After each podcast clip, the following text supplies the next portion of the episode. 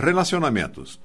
Conhecer a intenção do que fazemos e do que não fazemos. Podemos partir de algumas perguntas interessantes. Você é bem intencionado? As suas intenções são boas, são corretas? Se nós perguntarmos isso para as pessoas, provavelmente a resposta que nós vamos ouvir das pessoas como? Está duvidando das minhas intenções? Claro que eu sou bem intencionado. Mas será que é assim que as coisas acontecem? Para isso, precisaríamos considerar o que devemos entender por uma intenção correta, por uma boa intenção. Uma boa intenção é aquilo que nos leva a fazer coisas, a dizer coisas que estejam estritamente de acordo com a regra que nos solicita para fazer aos outros o mesmo que nós desejamos para nós. Dessa maneira, quando nós fazemos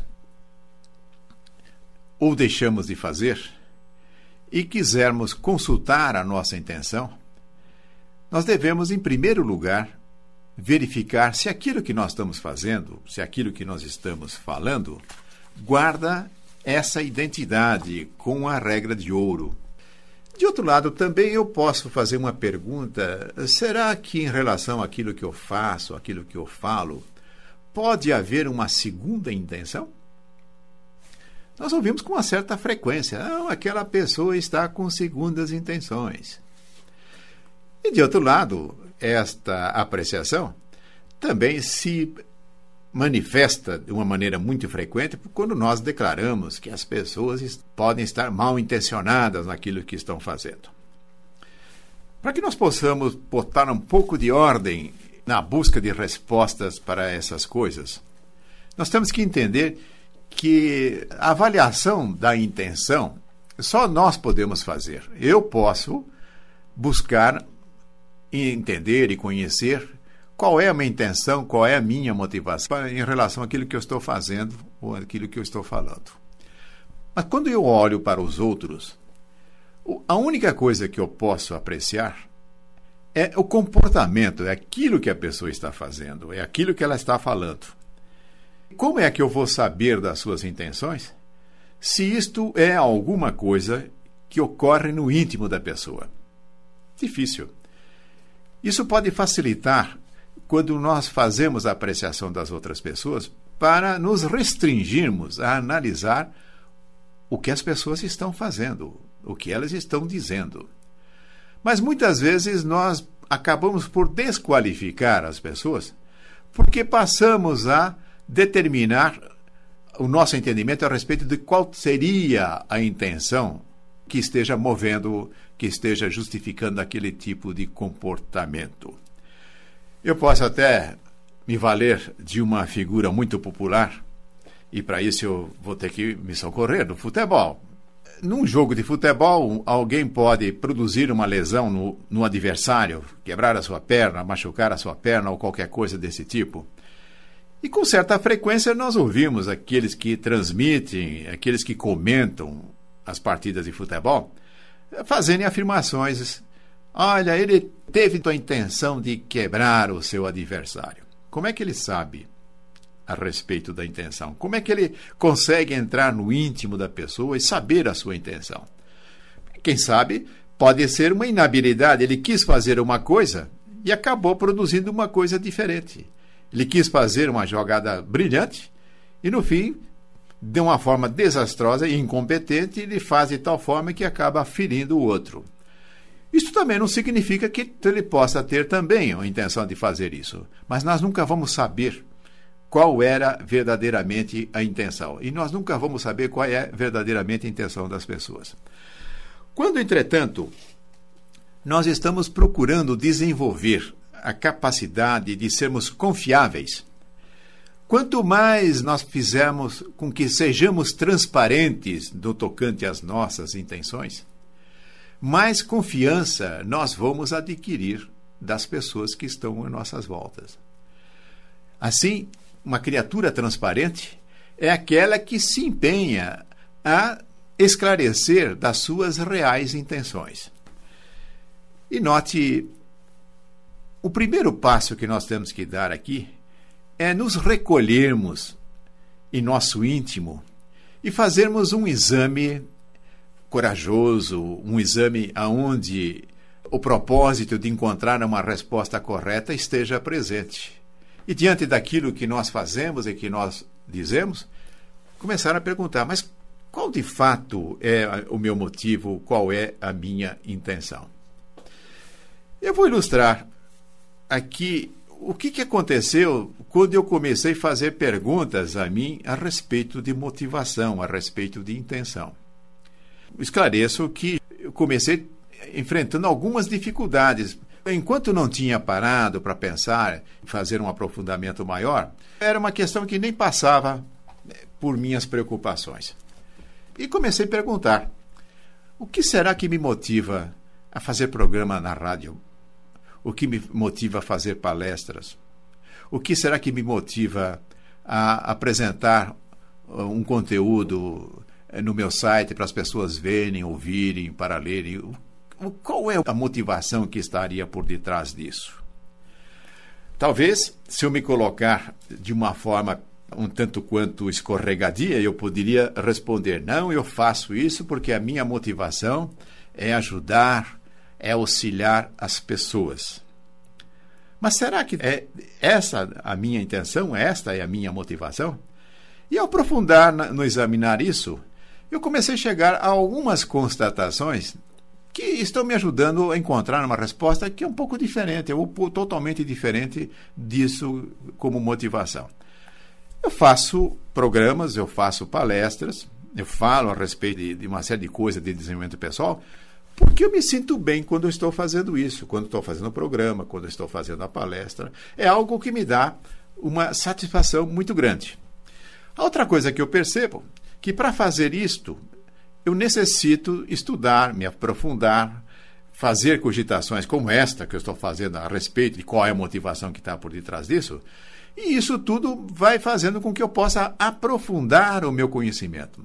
E alargar o conhecimento também é uma coisa que me dá uma grande satisfação, aprender mais, ter uma percepção mais avançada sobre as coisas.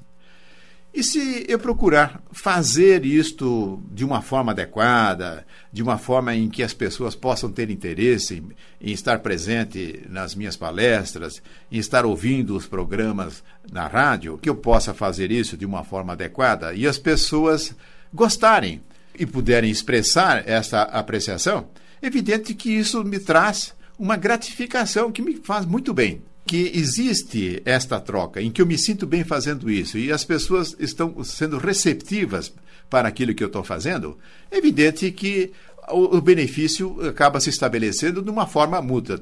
Tanto eu me beneficio, como aquelas pessoas que possam estar em contato com, a, com o meu trabalho. Então, eu diria o seguinte: há um propósito que se desdobra nesses itens específicos e que o resultado final pode ser, evidentemente, um resultado bom. Se eu estiver procurando um médico que tenha as qualificações requeridas de integridade, que nós já vimos aqui, o que é integridade, de intenção e que esteja de conformidade com fazer os outros aquilo que quer a si mesmo, e ao mesmo tempo seja competente e que compreende a qualificação e os resultados que a pessoa adquire, Ainda que ele não tenha originalmente uma proposta, não, eu vou ser médico para salvar as pessoas da doença, mas a atitude que ele tenha, o posicionamento que ele tem, leva a esse tipo de resultado. Nós precisamos observar isso com muito cuidado. Agora, o cuidado maior deve aparecer quando nós podemos estar identificando motivações que não são as mais adequadas. O próprio Stephen M. R. Covey, ele faz um comentário que pode favorecer aqui a nossa apreciação. Ele faz palestras na igreja em que ele pertence. E ele diz que quando começou a pensar a respeito de intenção, começou a aprofundar essa. Ele se fez uma pergunta: eu faço palestras para esclarecer as pessoas ou para me exibir? E ele disse que ficou meio na dúvida a respeito de qual era a sua real motivação. e de uma maneira coerente com tudo aquilo que ele procura nos transmitir também, ele diz: comecei a tomar mais cuidado no sentido de que o conteúdo e a forma de apresentar as minhas palestras fosse na direção de ensinar, de poder levar às pessoas algo que seja útil, e tirando toda a ênfase em aspectos que poderiam, em última análise, estar ressaltando mais uma motivação de exibição, de querer dar espetáculo. Percebam que adquirimos uma consciência maior a respeito de nossas motivações, isso pode nos levar a ajustarmos o nosso comportamento de uma maneira mais adequada. Eu posso tomar aqui um exemplo, um hábito que nós temos profundamente arraigados, que é de fazer críticas. Qual é a minha motivação quando estou me dedicando a isso? Qual é a intenção que está por detrás? Toda vez que a gente faz uma pergunta direta dessa, não tem a menor dúvida que a resposta aqui virá do outro lado. Aí eu estou querendo ajudar as pessoas, estou mostrando a ela as coisas erradas que ela faz. A intenção é essa? Eu não vou dizer qual seria, mas eu estou apenas colocando isso como uma proposta para se pensar sobre isso. Porque, de outro lado, também nós aprendemos, e aqui não é uma opinião minha, de que, na realidade, não existem críticas construtivas. Mas eu não vou aprofundar isso porque não é o propósito do programa de hoje. Mas só colocando isso, não há críticas construtivas. Eu faço críticas. Qual será então a real motivação? Ou pode ser que eu esteja equivocado a respeito da crítica.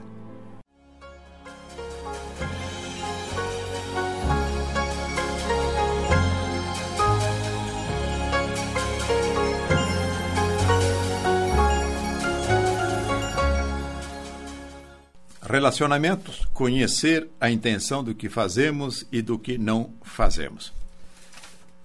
Quero reforçar ainda a importância da distinção que podemos fazer na avaliação nossa e a avaliação dos outros. Nós podemos nos avaliar por nossas intenções, porque essas nós podemos conhecer.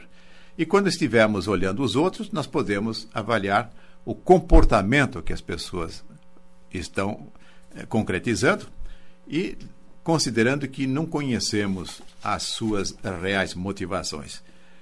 Quando nós falamos a respeito de comportamento, o comportamento, em última análise, acaba expressando, de alguma forma, como intenção, mas não necessariamente isso é verdadeiro. No exemplo que eu dei, no acidente ou na agressão a um jogador de futebol, nós podemos estar diante de duas situações em que havia uma má intenção e outra que não havia essa má intenção. Mas, de qualquer maneira, nas nossas ações, nós devemos procurar ajustar o mais que nós pudermos a nossa motivação, aquilo que nós fazemos e os resultados que nós obtemos com aquilo que nós fazemos.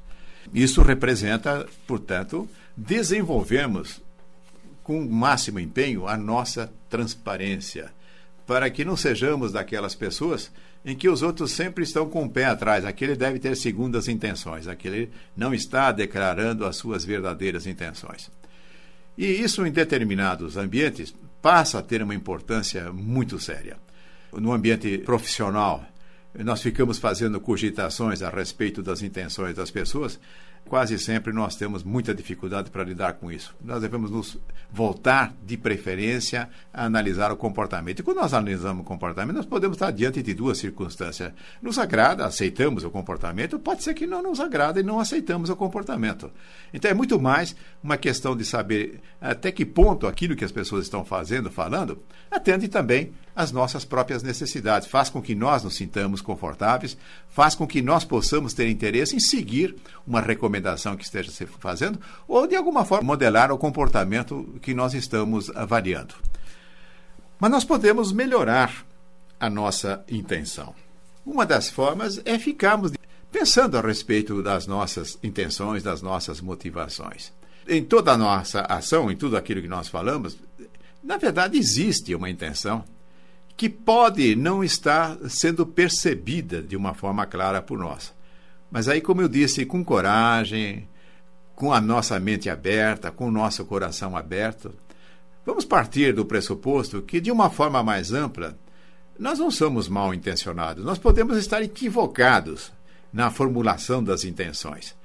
E na medida que nós fizemos isso sem constrangimento, sem querer com isso estar criando uma condição de culpa ou querer nos depreciar, é uma avaliação que permite com que nós possamos conduzir de uma maneira mais adequada aquilo que é o motivo, estabelecer os motivos de uma maneira mais clara.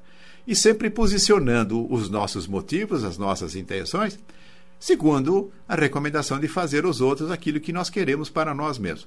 Se fizermos esse ajustamento, podemos ficar tranquilos que a nossa intenção é correta, a nossa intenção é aquela que nós estamos expressando, não estamos escondendo ou apresentando alguma coisa que possa aparentar ser a intenção, quando no fundo, no fundo, lá no nosso íntimo guardamos uma intenção diferente. E declare a sua intenção. Muitas vezes nós podemos estar percebendo que as pessoas têm dificuldades no lidar com o nosso comportamento. Daí nós podemos partir do pressuposto que pode ser que a pessoa esteja entendendo que as nossas motivações são dessa ou daquela ordem, que está dificultando o próprio entendimento, a aceitação daquilo que está ocorrendo em nosso comportamento. De uma forma adequada, de uma forma delicada, de uma forma civilizada, podemos declarar as intenções que animam o nosso comportamento, que justificam, que fundamentam também as coisas que nós falamos. Para que nós possamos ajustar a nossa motivação de uma forma adequada, é nós fazemos uma escolha pela abundância. Se nós tomarmos a vida como um processo de carência, um processo onde não há o suficiente para todos, provavelmente nós vamos nos esconder através de falsas motivações, no sentido de defender o que é nosso, porque se não defender não vai haver suficiente, ou ainda para impedir que outros venham a se beneficiar valendo-nos do nosso prejuízo. E se nós tomarmos uma perspectiva de abundância, e esse é um ponto que nós precisamos chegar a um entendimento mais claro de que a vida não é um processo de carência. A vida é um processo de abundância. A carência é muito mais uma limitação que nós criamos na percepção que nós temos da vida do que a vida é. Porque dentro da criação de Deus, se nós observarmos com atenção, o que nós vamos encontrar são expressões de abundância. Percebam que quando nós lançamos uma semente para germinar, quantos grãos virão depois dessa semeadura? Há uma quantidade imensa. Nas nossas atividades, onde nós colocamos o nosso conhecimento, hoje nós percebemos a importância, o que é que o conhecimento pode fazer. Vou dar um pequeno exemplo. Antes, para desmontarmos uma montanha, nós tínhamos picaretas. Quantas pessoas e quanto tempo era necessário? Hoje, com um explosivo dinamite inventado lá pelo Alfred Nobel, conseguimos desmontar. Da onde vem essa abundância? Vem justamente do conhecimento. Então, hoje nós vivemos uma era onde o fator mais importante é o conhecimento. E daí porque nós podemos assumir uma atitude de abundância. Faça isso. Procure melhorar, procure alinhar a sua intenção, a sua motivação para a vida, segundo o ensinamento de Jesus. Amar o próximo.